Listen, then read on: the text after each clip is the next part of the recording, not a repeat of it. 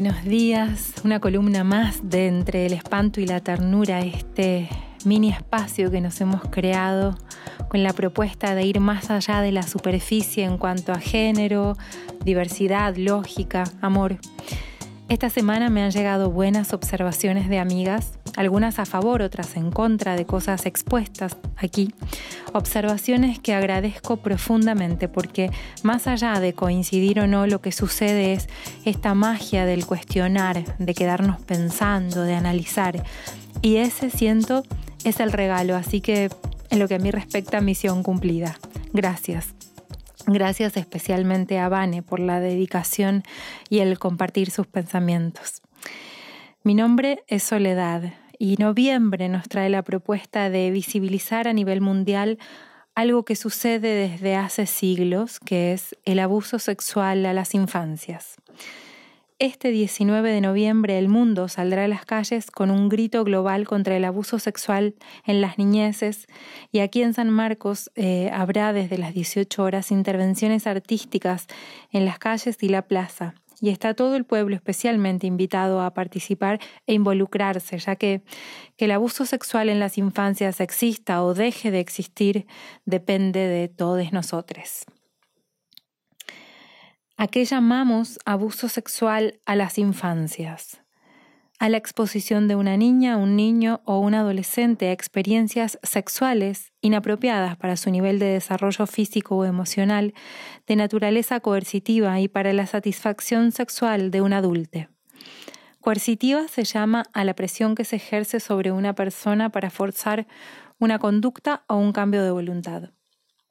El abuso sexual es una forma de violencia previsto en el Código Civil y Comercial de la Nación, en el artículo 647, y además es un delito sancionado penalmente por el Código Penal de la Nación en su título 3, Delitos contra la Integridad Sexual, artículos 118 y 133. En nuestro país, el 53% de los casos de abuso sexual a las infancias ocurren en el hogar de las víctimas. Pensemos un momento en eso. Las edades de casi la mitad de niñas abusadas oscilan entre los 6 y los 12 años, pero niños, niñas y adolescentes pueden sufrir abuso sexual independientemente de su edad, género, etnia o nivel sociocultural. Una de cada tres niñas y uno de cada siete niños ha sido abusado sexualmente antes de cumplir los 18 años. Y en el 80% de los casos, el abusador es un familiar. Alrededor de un 80% de los casos nunca son denunciados y de los que sí son denunciados en un 50% de las veces no se llega a confirmar el delito, por lo que esos agresores quedan libres y sus víctimas vuelven a quedar a su merced. Hay evidencias de que a veces el abuso en las infancias ocurre en generaciones sucesivas de familias. A esto se le llama ciclo de abuso. Esto es que un niño abusado crece y abusa del siguiente niña en la escala familiar. Casi un 50% de niñas abusadas sufre esta vejación de forma reiterada, a veces durante muchos años de su vida. Un niño discapacitado corre tres veces más riesgo de ser abusado que otra niña. Pero, ¿quiénes son los agresores? ¿Quiénes cometen abuso sexual a las infancias? ¿Hay un patrón? No, en realidad no. Son personas completamente comunes que trabajan, que pertenecen a un grupo familiar, que tienen proyectos y que pueden establecer una división entre dos partes de su realidad que no entran en contradicción. Un abusador puede convertir al sujeto que eligió agredir en una cosa, despojándole de sentimientos, así es que puede realizar estos actos y no parar nunca, actos que incluyen la sexualidad como medio, pero que tienen que ver con la dominación y la destrucción del otro. Cuando ese acto termina, no hay una parte del yo que se angustie y luego lo haga interrumpir sus costumbres. No hay remordimiento. Según la especialista Susana Toporosi, no tiene que ver con un acto sexual en la medida en que no hay una consideración del otro como persona, más bien tiene que ver con destruir al otro usando la sexualidad como arma. El abuso sexual en las infancias es una muestra más del sistema patriarcal en donde los varones tienen permiso de poseer lo que quieran, cuando quieran y como quieran. Así es que el 95% de los abusadores son varones heterosexuales. El 5% son mujeres las victimarias. En el 43% de los casos, el abusador es el padre biológico de la víctima, pero también hay tíos, primos, abuelos, hermanos, etc. En resumen, en el 98% de los casos, el agresor es un conocido de la víctima, porque está en su círculo familiar o en su círculo cercano. El engaño y el chantaje emocional son las estrategias más frecuentemente utilizadas por los agresores para impedir ser delatados y poder continuar con el abuso. Solo en el 2% de los casos el crimen se conoce al tiempo que ocurre el 80% de las víctimas niegan o son reacias a revelar el abuso. De los que sí lo hacen, el 75% lo hace de manera accidental. Y de las que lo revelan intencionalmente, el 20% se retracta, aunque el abuso haya ocurrido efectivamente. El 96% de niñas abusadas, evaluadas por sospecha de abuso sexual, tendrá exámenes genitales y anales normales. El testimonio del niño es lo más confiable, aún mucho más que el examen físico médico. El 30% de las víctimas de abuso sexual no comparten nunca, jamás, su experiencia. ¿Cómo puede ser? ¿Cómo puede ser? Es honra de los hombres proteger lo que crece, dice la hermosa canción de Tejada Gómez.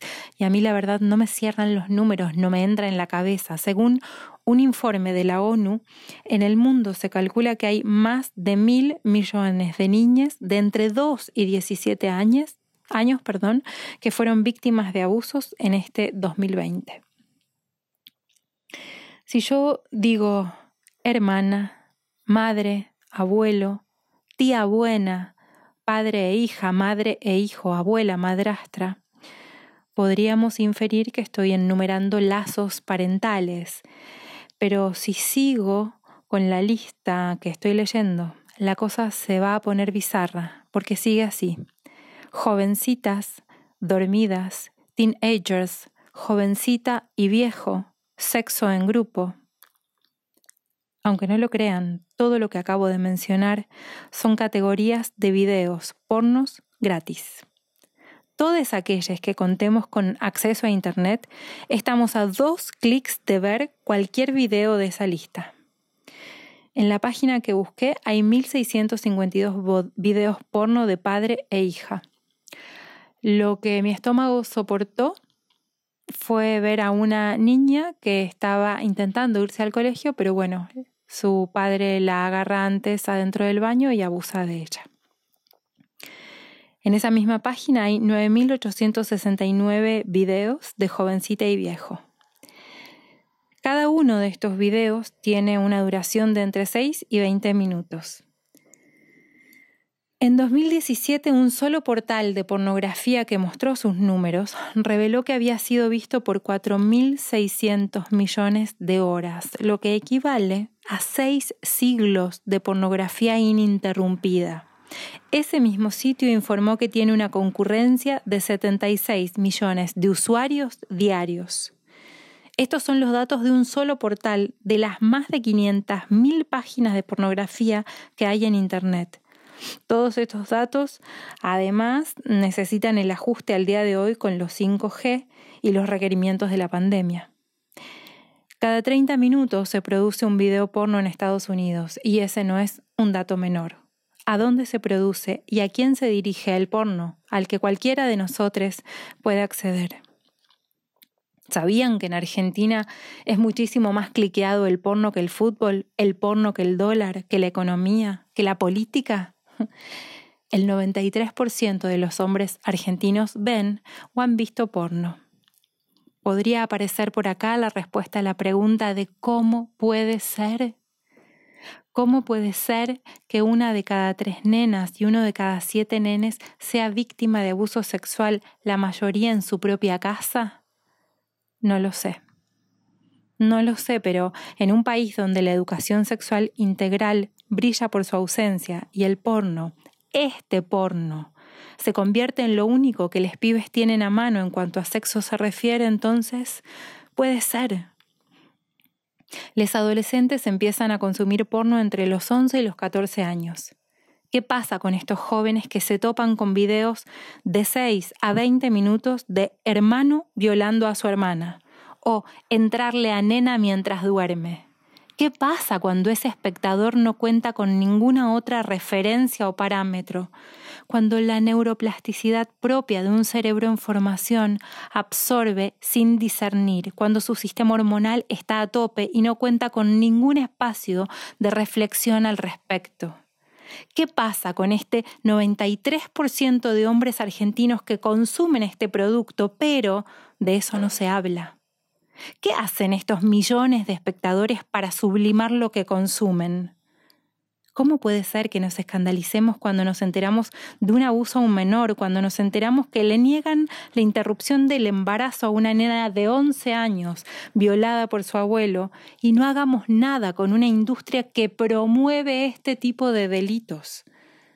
No lo sé, es realmente perturbador. Claro, la industria del porno es una industria millonaria, Junto con las drogas, las armas y la prostitución, la pornografía es una de las industrias que más dinero mueve en el mundo. Otra vez, otra vez el capitalismo y el patriarcado. Y a mi pregunta de cómo puede ser, pienso que quizás puede ser porque existe una sociedad, nosotros, que bancamos todo esto. Una sociedad que ha naturalizado la aberración y el abuso a quienes no nos educó el porno, nos educó Disney y no estamos mucho mejor. Crecimos viendo cómo una princesa dormida era besada por un príncipe desconocido. Besar a alguien mientras duerme, besar a alguien sin su consentimiento, eso es abuso. No sé qué decir. Escuchemos a las niñas, creamos en las niñas, generemos espacios de charla y educación sexual y relacional. Hablemos de deseo, de consentimiento, de placer, de respeto. Todos somos responsables del mundo que habitamos. No hablar, no decir, no hacer referencia no es inocuo. En este momento del mundo y la humanidad, no tomar una posición es un mensaje muy claro. ¿Qué va a hacer cada una de nosotros con esto? No tengo idea. Por lo pronto, y personalmente les invito a vernos y a seguir hablando de esto y de todo lo que necesitemos hablar este 19 de noviembre a las 18 horas en San Marcos Sierras, en la plaza de nuestro pueblo y en otros lugares, supongo que será en las plazas de los diferentes lugares, cumpliendo las normas de bioseguridad y con la esperanza de construir un mundo mejor.